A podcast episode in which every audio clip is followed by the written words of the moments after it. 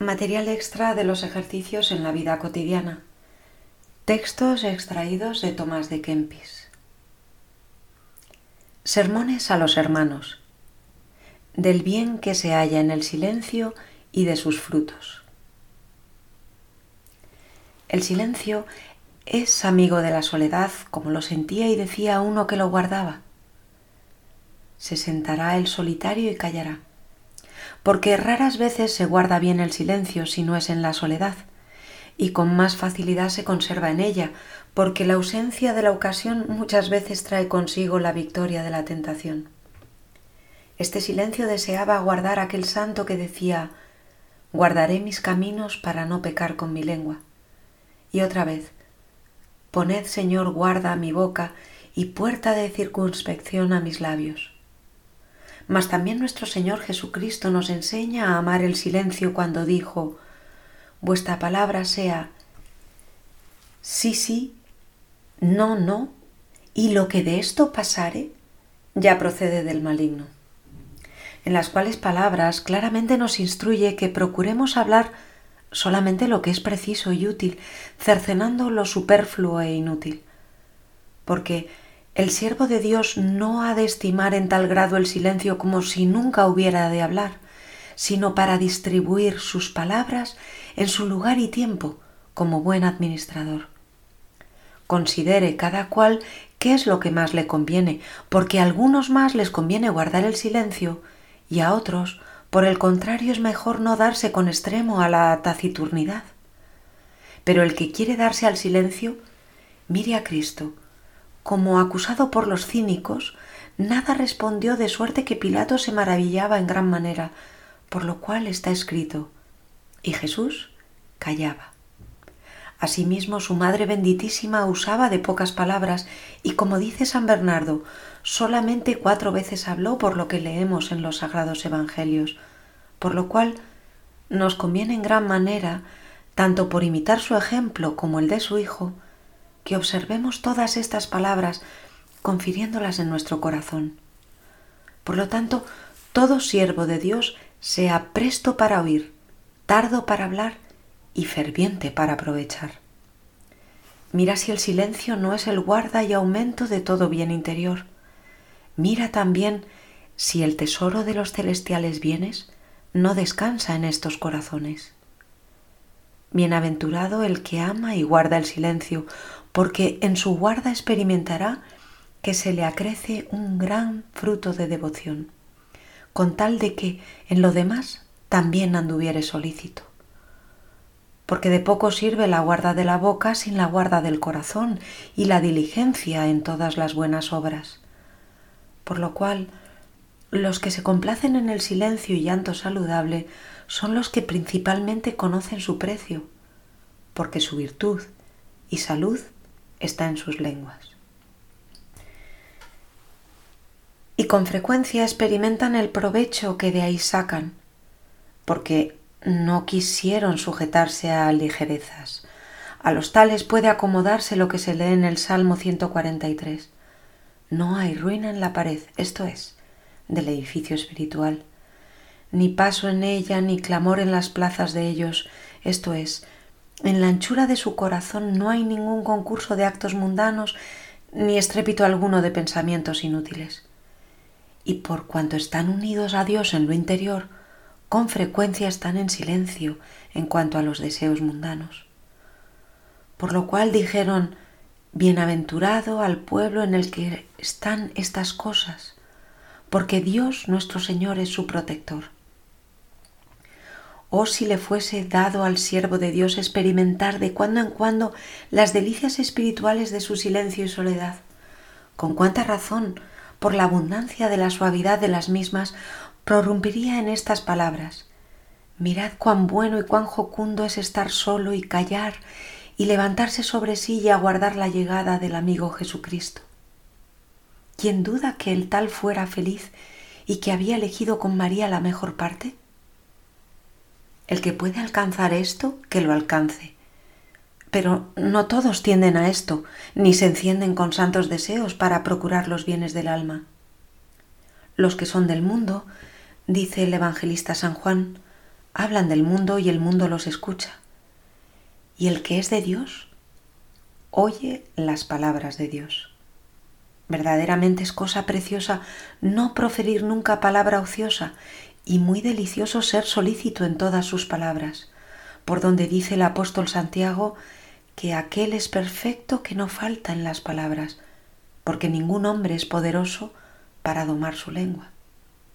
Pero como para Dios todas las cosas son posibles, puede lograrse con su gracia lo que no podemos con nuestras propias fuerzas, porque no hay nada imposible para Dios. Pero, miserables de nosotros, nos engañamos a nosotros mismos porque no buscamos remedio contra nuestras malas costumbres. ¿Quién no ha experimentado cuán pesada cosa es entrar en el silencio del claustro después de largas e inútiles conversaciones? Dichoso aquel que, enseñado por los remordimientos de la conciencia, por haber quebrantado el silencio, procede con más cautela para no venir a caer en lo mismo ni en otro mal peor.